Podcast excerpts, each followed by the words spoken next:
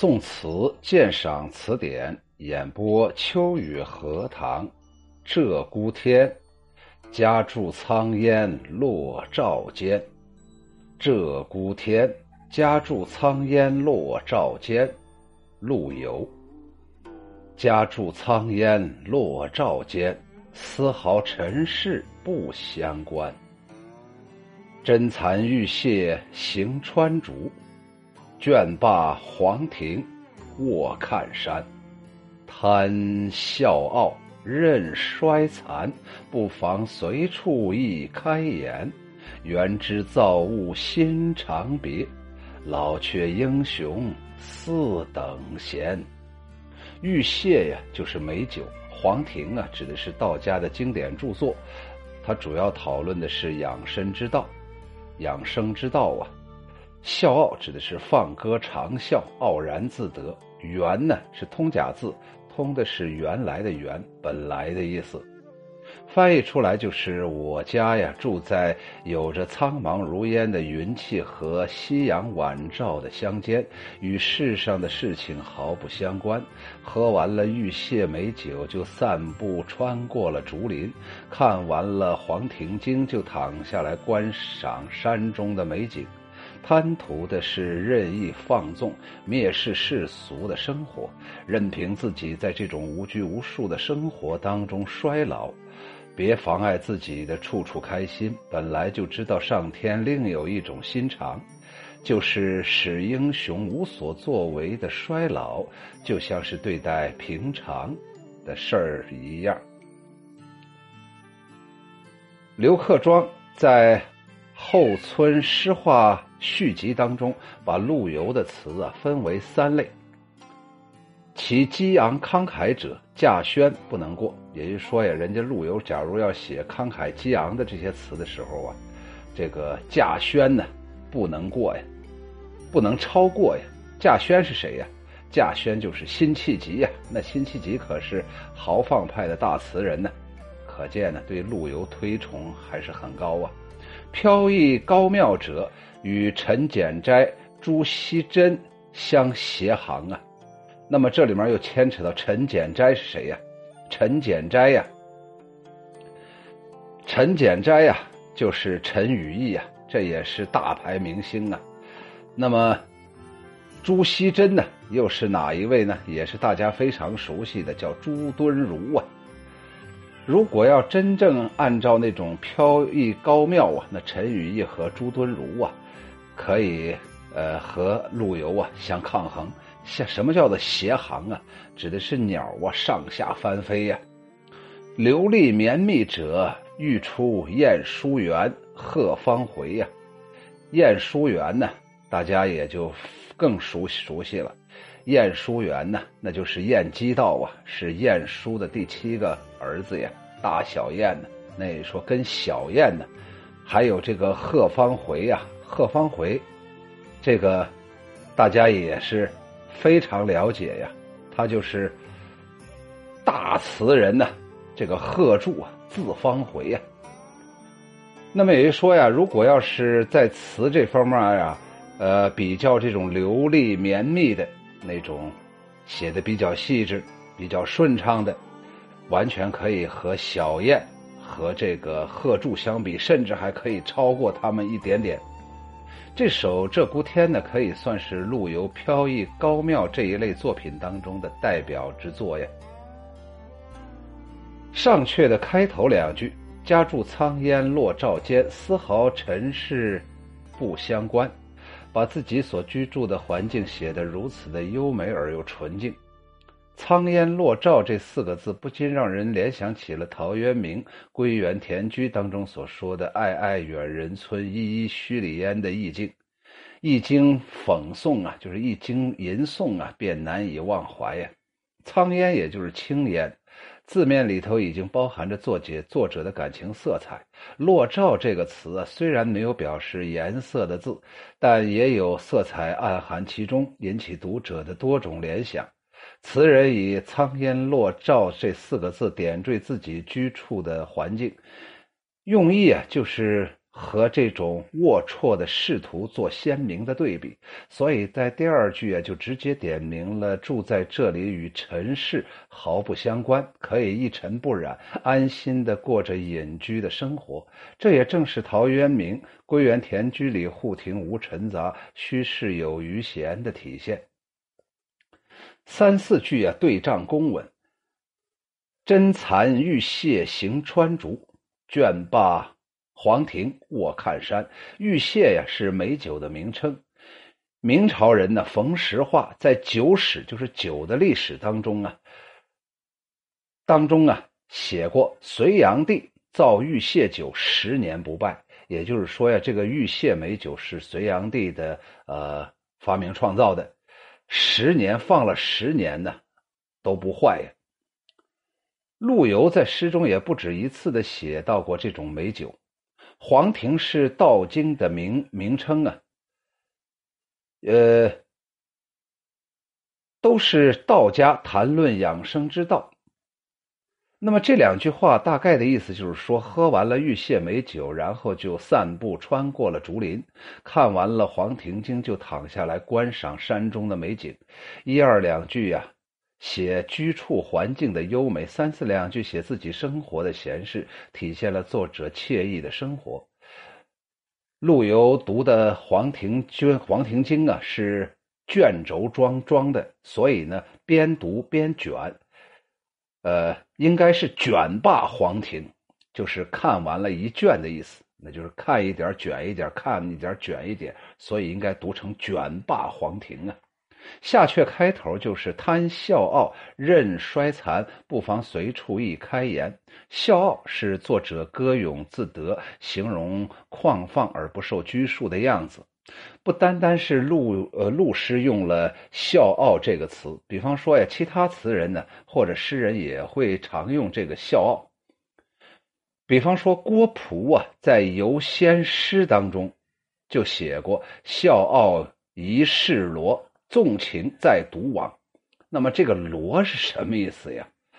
就是姓罗的“罗”。实际上，姓罗的“罗”呀，它最早的意思不是一个姓氏，它主要有这么几个意思。第一个，捕鸟的时候那个网啊，罗网啊，天罗地网，门可罗雀呀，这它的本意呀。第二个就变成了动词啊，张网捕鸟，门可罗雀，就是在门口那块可以张着网捕捕鸟啊。招请搜集的意思，比方说罗志网罗搜罗搜罗人才呀；陈列的意思，第四个是陈列，比方说罗列星罗棋布；第五个指的是一种器具，在木框或者竹框上张网张张网的那那那那种样子，就是我们经经常看看那个罗罗啊。第六个呀是过罗，就是在那种罗罗上面把那个面面粉呢摇过来摇过去啊，把那些渣子呀或者不好的东西给它摇下去。就叫做过罗呀，呃，第七个质地稀疏的丝织品，比方说罗衣、罗扇、绫罗绸缎等等。第八个才是姓氏，可可见呢，这个罗呀，在这里面啊。呃，意思还是非常多呀。在这里面主要指的是笑傲一世罗，什么意思呀？我在这个人世间呢，就是要笑傲，就是要呼啸，就就是要骄傲，就是要过得跟人不一样，就是要体现出自己的人生价值。然后呢，呃，远离世间的罗网啊，纵情在独往啊。也就是说，真正的最好的享受是孤独享受啊。不敢到那个人群多的地方去呀！哎呀，看人都在那儿看呢。我记得原来我有个同学呀，特别喜欢看热闹啊。哎，看突然有一天呢，在这个放学的路上围了一一圈人，他就非得挤进去，还没看见咋回事一个板砖扔过来了，把他砸了个脑震荡啊！原来呀，是一头猪啊给撞晕了，他可非得看呢。陶渊明饮酒。其七当中也说：“笑傲东轩下，聊赋得此生啊。”那我们就把这个陶渊明的饮酒诗看一下吧。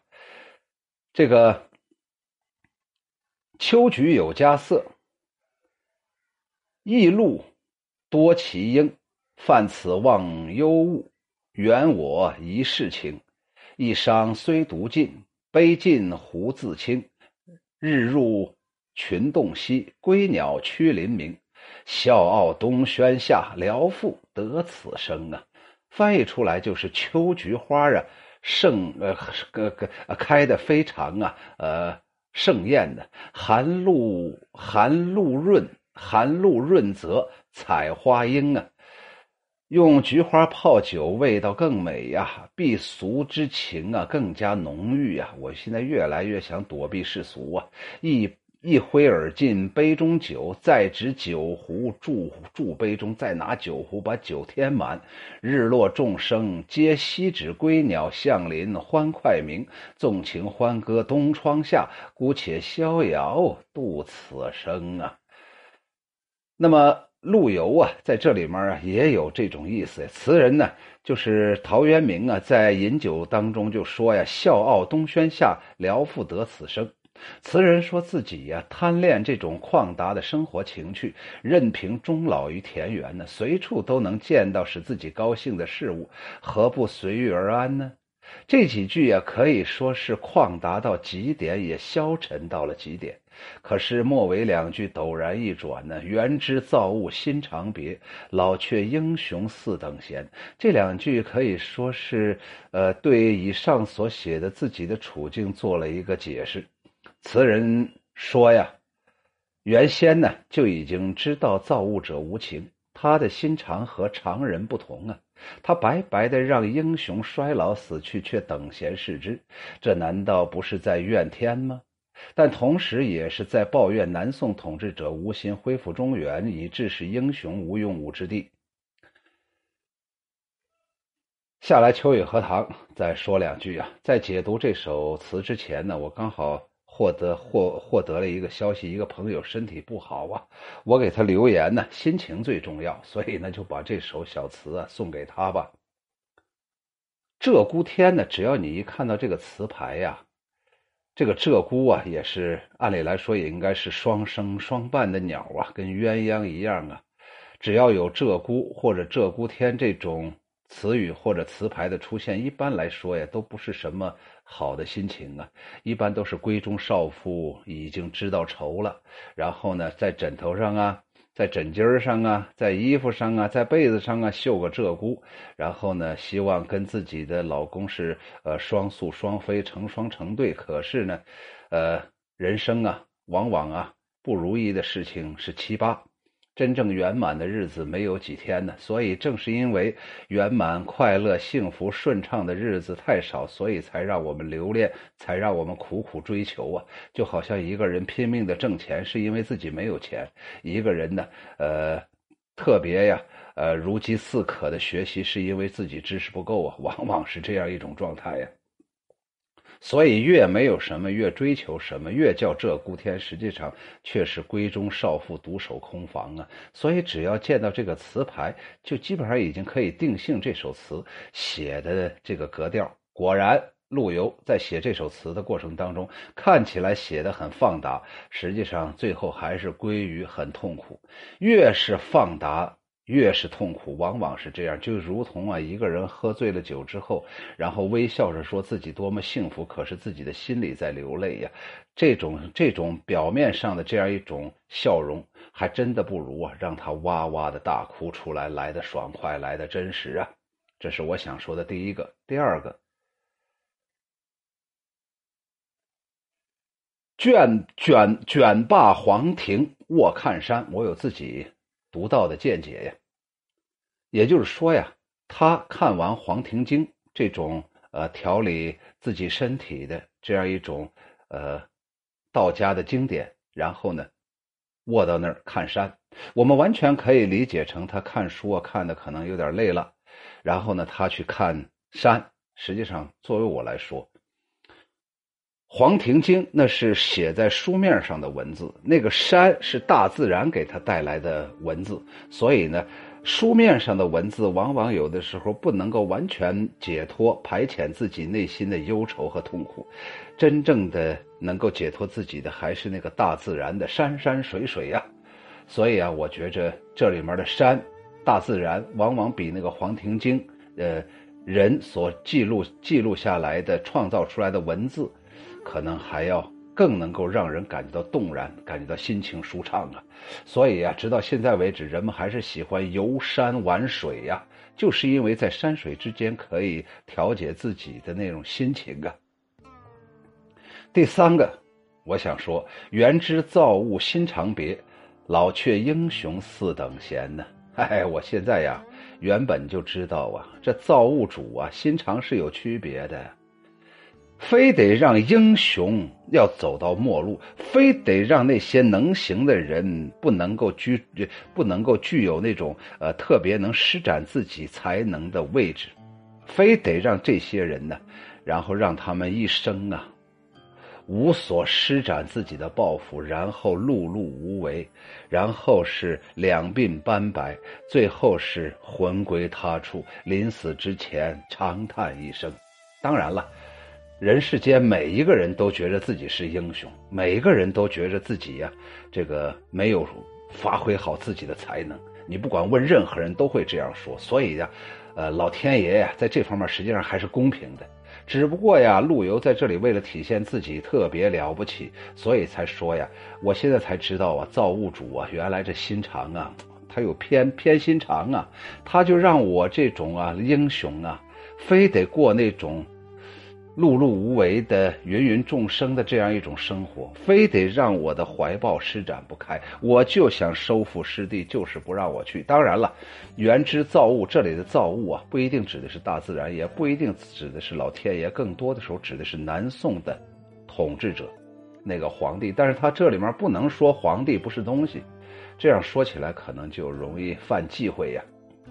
所以呀，还是我刚才所说的，人生在世，每一个人呢都有这样共同的想法，都觉着我应该是这样，结果我现在却是这样，在这样和那样之间，总觉着那样才是我应该得到的，结果真的达到了那样，时间长了之后也就变成了这样，还是觉着自己呀没有真正的把自己的才能发挥到极致。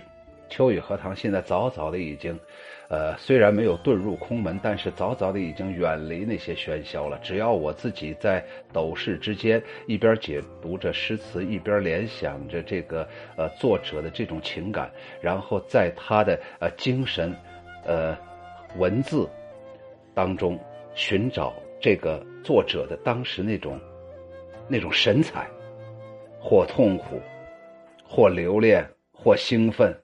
或狂喜，我就觉着我跟这个古人在神交啊！